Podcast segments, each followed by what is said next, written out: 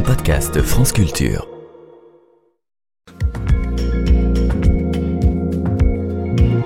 L'heure de retrouver avec science avec vous Alexandra Delbo. Bonjour. Bonjour Quentin. Et ce matin, vous nous racontez la découverte de l'objet le plus lumineux de l'univers. Oui, c'est un quasar, c'est-à-dire un disque de gaz chaud tournoyant très rapidement autour d'un trou noir supermassif. Et comme leur nom l'indique, les trous noirs supermassifs sont énormes. Ils pèsent entre guillemets plusieurs millions, voire milliards de fois la masse de notre Soleil et se trouvent au centre des galaxies, dans le noyau actif, là donc où il y a un réservoir de matière suffisant pour les nourrir. Et quand cette matière ne tombe pas dedans, elle peut être émise sous forme de jets de plasma de part et d'autre du trou noir. Ce sont donc des objets très particuliers et découverts un petit peu sur le tard parce que pendant longtemps, on les a pris pour des étoiles. Eric Selem est chercheur au CRAL, le centre de recherche en astrophysique de Lyon, en détachement depuis 2009 à l'ESO, l'Observatoire austral européen, à Garching, en Allemagne.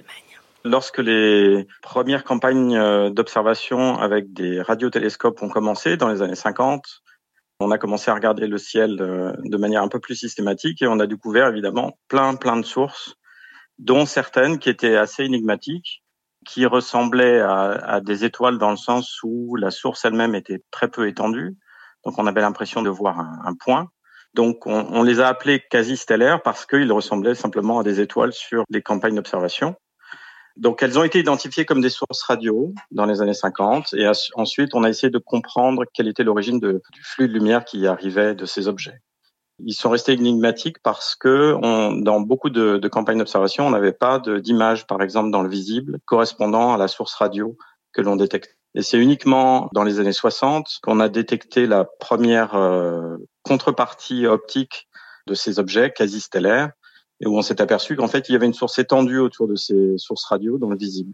Ce qu'on voit des quasars, c'est surtout le disque d'accrétion, le nuage de gaz qui tourne autour du trou noir, qui concentre la matière, qui, elle, s'échauffe au fur et à mesure qu'elle s'approche du centre, et c'est ce qui rend les objets brillants. Mais ces observations sont difficiles parce que finalement, le vrai responsable de cette débauche de lumière est au centre, c'est le trou noir, et par définition, il n'est pas visible. Il a fallu attendre les années 70-80 pour développer l'idée que ces objets compacts ne sont pas des étoiles mais des trous noirs capables d'émettre plus de lumière qu'une galaxie entière. Et c'est ainsi que la physique des quasars est devenue un sujet de recherche. Et comment les étudie-t-on désormais, Alexandra? Avec de grandes campagnes d'observation. En gros, on scanne le ciel, on fait des spectres de lumière dans différents domaines de longueur d'onde, radio, visible, ultraviolet et infrarouge.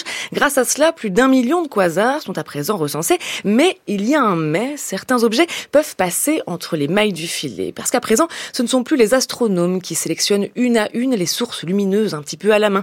Il y en a trop maintenant, donc des algorithmes les épaules. Ils ont appris à reconnaître un quasar normal. Seulement, quand un objet sort un peu de la norme, eh bien, il a de grandes chances d'être écarté. C'est ce qui s'est passé pour ce quasar qui porte le doux nom de J05294351 qui a été pris, voilà, qui a été pris. Et ce n'est pas étonnant pour une étoile en le regardant sous toutes les coutures et tous les angles de vue, avec notamment le satellite Gaia de l'Agence spatiale européenne et le spectrographe X shooter du Very Large Telescope de l'ESO, les auteurs de cette nouvelle étude parue dans Nature Astronomy concluent qu'il s'agit du quasar le plus lumineux jamais détecté.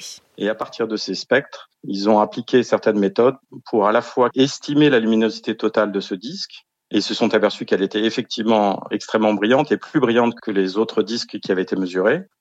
Et ils ont estimé aussi la masse de ce trou noir euh, supermassif, donc à à peu près 17-19 euh, milliards de fois la masse du Soleil. Dans ce cas précis, ils calculent, ils estiment que le trou noir accrète environ 300 à 400 fois la masse du Soleil en une année. Donc ça veut dire en gros que chaque jour, l'équivalent de la masse du Soleil est accrété par le trou noir, ce qui est absolument incroyable. Donc ça donne finalement le régime extrême de ce type d'objet.